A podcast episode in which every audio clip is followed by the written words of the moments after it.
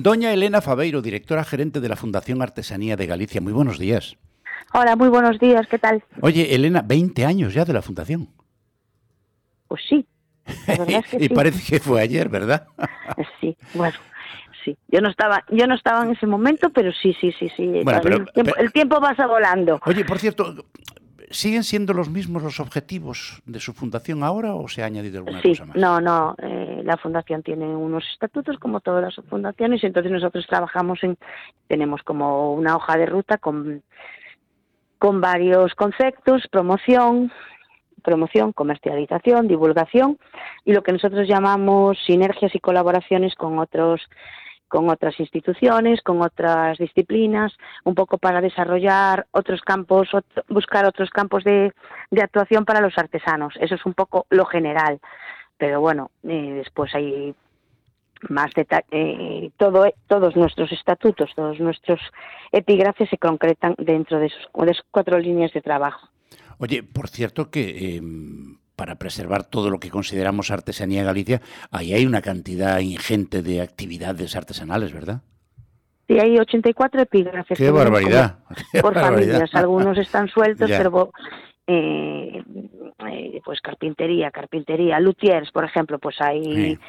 8, 9, 10 epígrafes de memoria, ahora mismo no me lo sé. Eh, madera, pues lebanista, marquetería, eh, carpintería de Ribeira, pues mm, eh, escultor, eh, talla en madera, pues muchas cosas.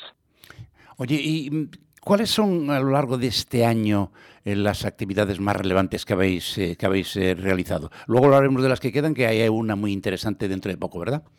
Bueno, por un lado están las que organizamos nosotros y después en la Dirección General de Comercio pues hay unas ayudas todos los años, unas de comercialización para que los artesanos puedan puedan pedir ayudas para tanto las ferias mm, nacionales e internacionales o, de, o profesionales o de venta directa. Esas son ayudas que pide cada artesano para la feria que en la que ellos encajan mejor, bueno, la, que ellos las que ellos deciden y después eh, también hay unas ayudas para maquinaria y después ayudas que ya llevan muchos años de, de, digitalización que cada año se van pues bueno actualizando pues empezamos pues la empezaron desde la Junta empezamos con eh, principios de digitalización páginas web ahora ya hay mm, desde fotografía, pues eh, control de stock, pues bueno, mm. cada año se van y ya y muchos muchos artesanos pidieron estas ayudas a lo largo de los años y las van completando cada año en función de los presupuestos, de sus propios también, la, inversión que ellos quieran hacer. Naturalmente. Oye, y ahora vamos a lo que viene, que bueno, que es pasado mañana, ¿no? En la Ribeira Sacra, vaya cosa que habéis montado ahí, qué cosa más bonita. Eh, pues bueno, la verdad es que empezamos porque después de la... Nosotros no hacemos tantas ferias pequeñas, no, era, no, mm. no es nuestro objetivo sí, comercializ sí ayudar a la comercialización, la Golada es nuestra, nuestra feria estrella.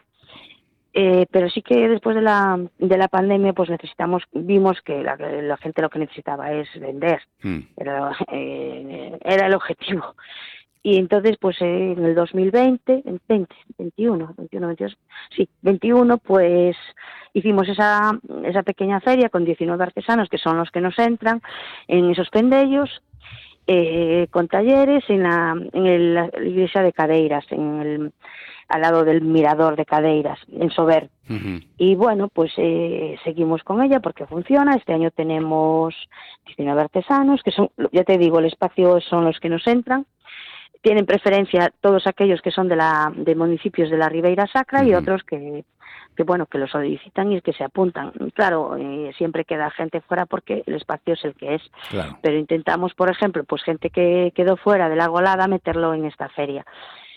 Y después tenemos talleres abiertos para familias. Tenemos uno de, de textil de un telar como eh, un telar mm, de de tres de dos metros que es un telar cuadrado que es colaborativo tenemos eh, iniciación a la cestería y después tenemos lo de lo que hacemos siempre que es eh, es algo que tiene muchísima muchísimo éxito que es tanto iniciación al torno cerámico como eh, moldes hacer moldes de todas las piezas de todas las piezas tradicionales de las solerías gallegas Y este año tenemos por primera vez una actuación que vamos a tener una sesión Bermú con el grupo de vacas.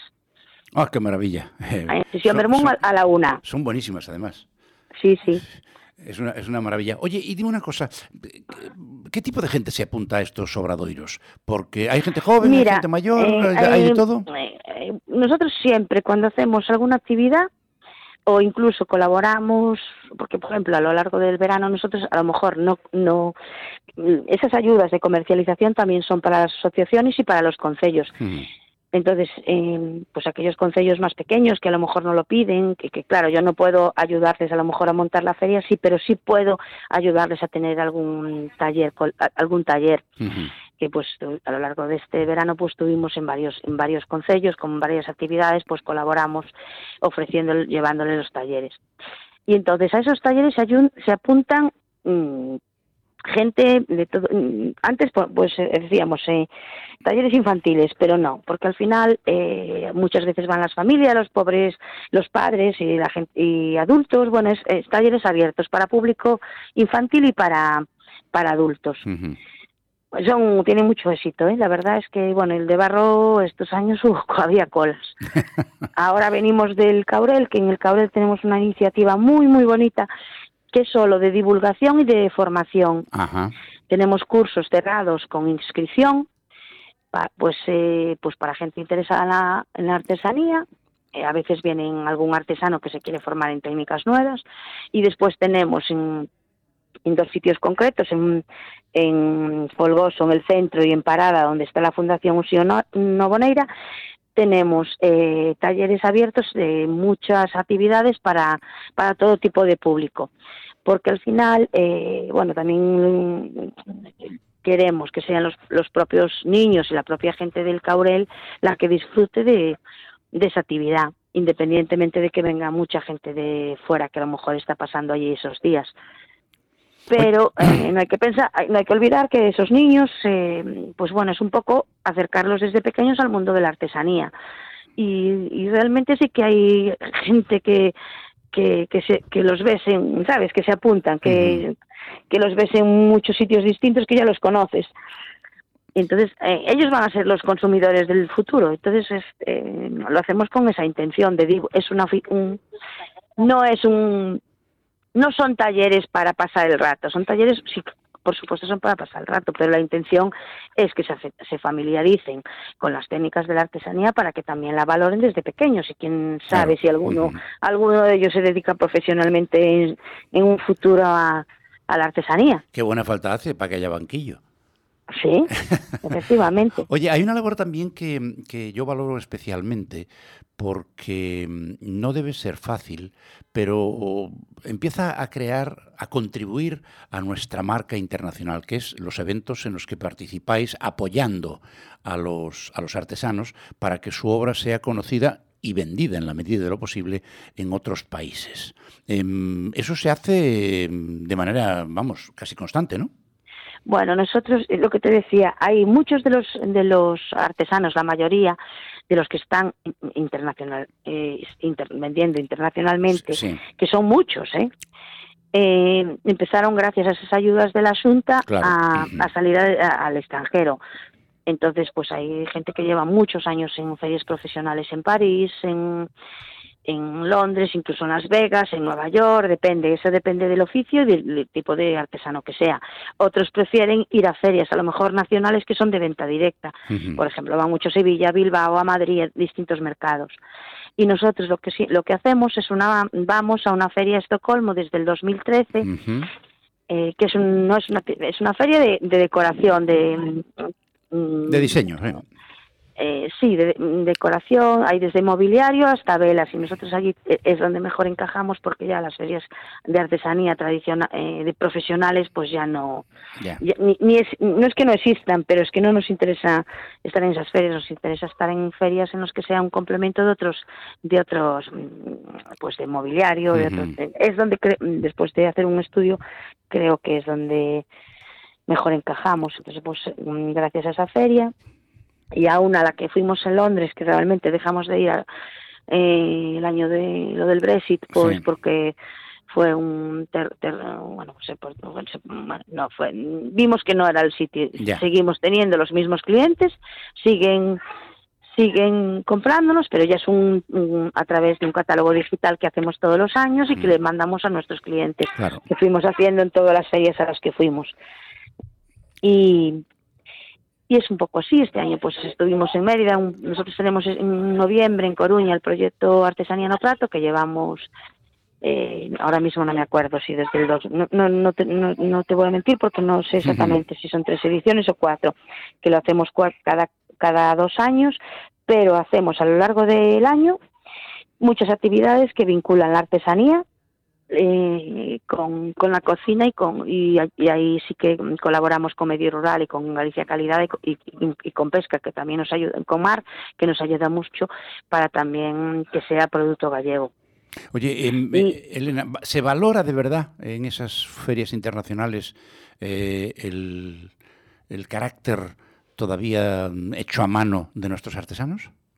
Sí, sí, sí, es que además sí claro que se valora y además es eh, eh, claro, cuando se lo explicas, también al principio, pues los dos primeros años, pues nada, mm. porque tampoco nos situaban y allí hay, pues, hay ferias en las que no puedes ir un año y al año siguiente irte a otro, porque es malgastar el dinero. Lo que tienes es que intentarlo. Y entonces, quiero decir, los clientes suecos, por ejemplo, ya son fieles, aunque no nos compren, nos vienen a ver o los, o, ¿sabes? Es un mercado, vienen alemanes, suizos eh, y, otro tipo de, bueno, todos los países bálticos y es una feria en la que, ¿qué pasa? Que a lo mejor llevamos representación de 30, 40 artesanos y son 10 de los que nos suelen pedir, porque claro, piden las cosas, allí no vamos a competir en diseño, eh, ni en precio. Eh, normalmente pues es lo más tradicional, fíjate. Claro, sí, Sí, sí, tradicional también está de, está de moda. Como, tiene, como tiene que ser, qué caramba. Mm. Oye, y por cierto, eh, ¿seguís editando aquella preciosidad? Bueno, la editáis me parece que una vez La revista. La revista. Sí, hacemos un número cada año. Cada año. ¿Ha salido el de este año todavía no? Sí, sí, sí, sí. Salió en, no me acuerdo, en, abril, creo. Sí, sí, sí. Solía salir en eh, mayo, junio. Oye, eh, que por cierto que es una auténtica belleza la editorial, la revista, ¿eh?